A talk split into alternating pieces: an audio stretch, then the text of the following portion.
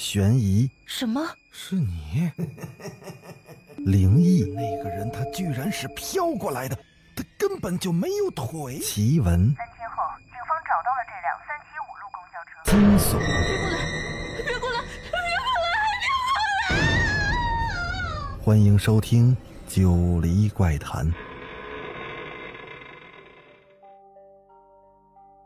Hello，各位听友，大家晚上好，欢迎继续收听《九黎怪谈》。咱们今儿啊，接着来说三师娘的事儿。上回咱们说，阿坡啊，在易容之后，正要去参加赌局时，忽然呢，眼前变得十分的模糊，随后身体一软，就栽倒在了地上。而那个老秦啊，则拿着一个匕首。就向他慢慢的走来，他干什么呀？这老秦啊，就拿出匕首，在那阿剖的手腕上划了这么一刀，然后呢，就念起了咒语。片刻之后啊，这阿剖原本流血不止的手腕，竟然又慢慢的愈合了。在手腕愈合的地方呢，还出现了一条青色的线。老秦用的。也是祖传的秘术，他呀控制了阿剖。这个秘术呢，能在他和阿剖之间建立起一种联系。这老秦啊，可以通过这个神秘的联系来控制并且追踪阿剖。老秦之所以这样做，是因为他十分担心这次的行动，他心里总有这么一种不祥的预感。毕竟，老秦负责调查这灵异麻将幕后主使已经是很多年了，他对这幕后主使还是有一定的了解的。这人心狠手辣，而且极其的聪明。先前呢，老秦他们也派过卧底，但是这些卧底在进入赌局之后，就直接失去了联系。等老秦找到他们时候，这些卧底。都死的非常的惨。老秦对这一次的行动并没抱多大的希望，但是呢，他也不想看着这阿剖出事因为毕竟啊，这阿剖在当时也是个知名的主持人，还有这三师娘，也是娱乐圈炙手可热的人物。这老秦啊，还是不想把事闹得太大，同时呢。他本身啊也有点佩服这阿剖的勇气，因此呢，老秦就给阿剖施了个秘术。这个秘术也是老秦修炼多年才终于有所小成的。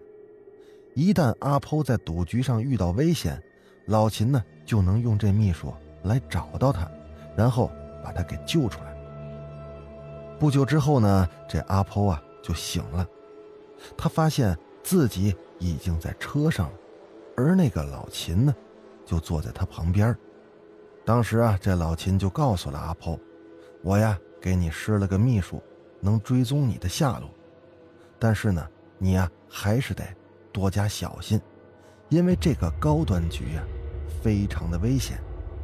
我们呢会把车停在街口，接应你。”说完之后啊，阿婆就在街口下了车。他走了一会儿。就到了当天开设赌局的会所了。这家会所在湘江很是出名，会所接待的都是一些非富即贵的客人。阿抛打量了一下，就看到了在会所门口等他的于老。这俩人呢，就一起走进了会所。于老这次来，并不是来参加赌局的，他是特地陪着阿抛来的。这于老啊，跟阿婆的爷爷知命先生交情不浅，因此呢，于老为了保护阿婆啊，就陪着他一起来了。在进去之前啊，阿婆就跟这于老说了，如果他在里面出事了，就请他赶紧出来找街口停的一辆银色的面包车，然后呢，找车里的老秦求救。这于老也是点点头，就答应了。说罢呀。他们就正式的进入了会所里。这阿婆在进入会所之后就迅速入座。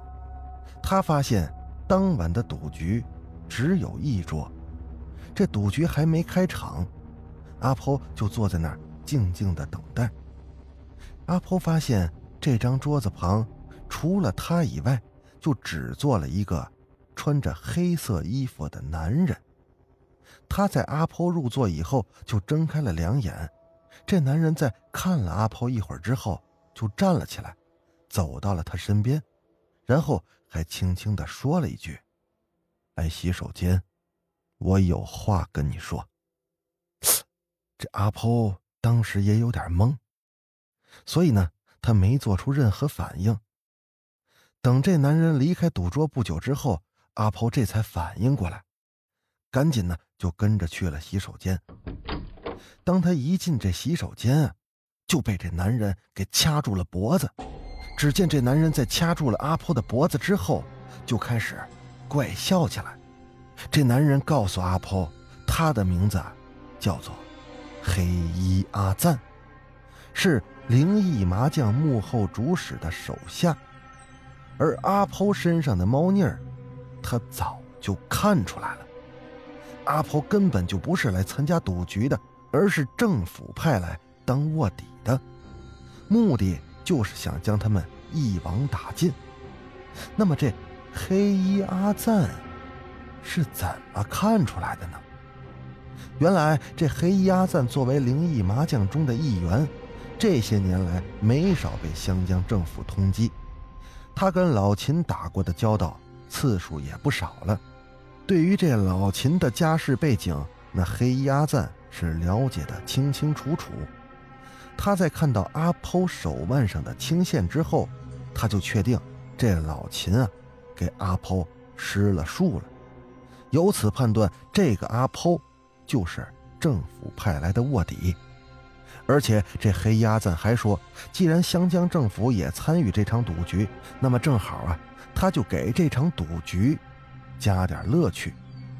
说完之后呢，这黑衣阿赞就拿出了一把匕首，在这阿抛带有青线的手腕上又划了一下，然后他就对着阿抛也念起咒来。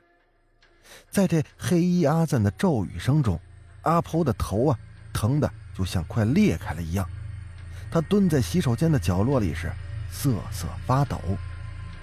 片刻之后，只见这阿抛两眼发直，就如同……丢了魂似的，而这黑衣阿赞凑到了阿婆的耳边，说了一句话之后，就离开了洗手间。阿婆在他离开之后，也跟着出了洗手间。而这个时候，于老因为找不到阿婆，急的是团团转。当他看到阿婆从洗手间出来之后，就立刻跑过去，埋怨起阿婆来。问他为什么要乱跑啊？可就在这时，这于老就发现阿婆整个人是捏呆呆的，根本就不回应他的话。随后呢，这阿婆一把就推开了于老，然后眼神发直的就走向了赌桌了。于老在发现。阿抛有点不对劲儿之后，就立即跑出了会所。他走到了街口，找到了阿抛之前说的面包车，但是于老敲了几下车门，那车里并没人回应。当他拉开车门之后，只见那车里是鲜血淋漓，座位上还摆着好几个人头。他们的双眼都睁得大大的。奇怪的是，这些人的身体都不在车里。与此同时呢，浓重的血腥味也是扑面而来。被这场景惊吓到的于老赶紧就报了警了。报完警的于老十分担心这阿抛啊，于是他就想赶紧回到会所看看阿抛的状况。可正当他打算离开时，耳边却响起了一声惊呼。喊的什么呀？有人跳楼了！这于老就顺着路人手指的方向看去，只见在高楼之上，一个男人在窗台上摇摇晃晃，而且一只脚已经踏出了窗台，十分的危险。这是谁呀？正是阿剖。那么这阿剖为什么要跳楼呢？咱们还得往回说。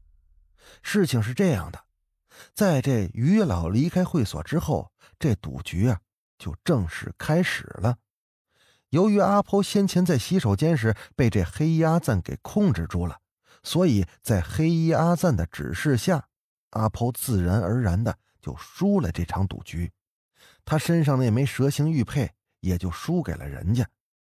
就在这赌局结束，所有人想离开时，黑衣阿赞突然大笑了一声，说：“呀，他给大家还安排了一个助兴的节目，这节目很有意思，让大家看完了再走。相信这时候大伙儿就应该能猜得到了，他说的节目就是指挥阿剖跳楼。接下来呢，在这黑衣阿赞的命令下，阿剖自己打开了窗户，一只脚啊。”就迈了出去。就在这时候，包厢里突然有人大喝了一声：“住手！”然后这个人迅速的就救下了马上要跳楼的阿剖。而这黑衣阿赞在看到有人破坏自己的好事时，显得是十分的生气。他很想教训一下来人，可谁知当他回头一看这个救下阿剖的人时，整个人变得……惊慌失措，他立即脚底抹油，离开了包厢。那么救下阿剖的人又是谁呢？他又为什么要救下阿剖呢？这黑鸭赞为什么这么害怕他呢？而面包车里的惨案又是谁干的呢？阿剖又能不能实现诺言救出三师娘呢？咱们。下期接着说，我是主播九黎香柳，那咱们就下集再见。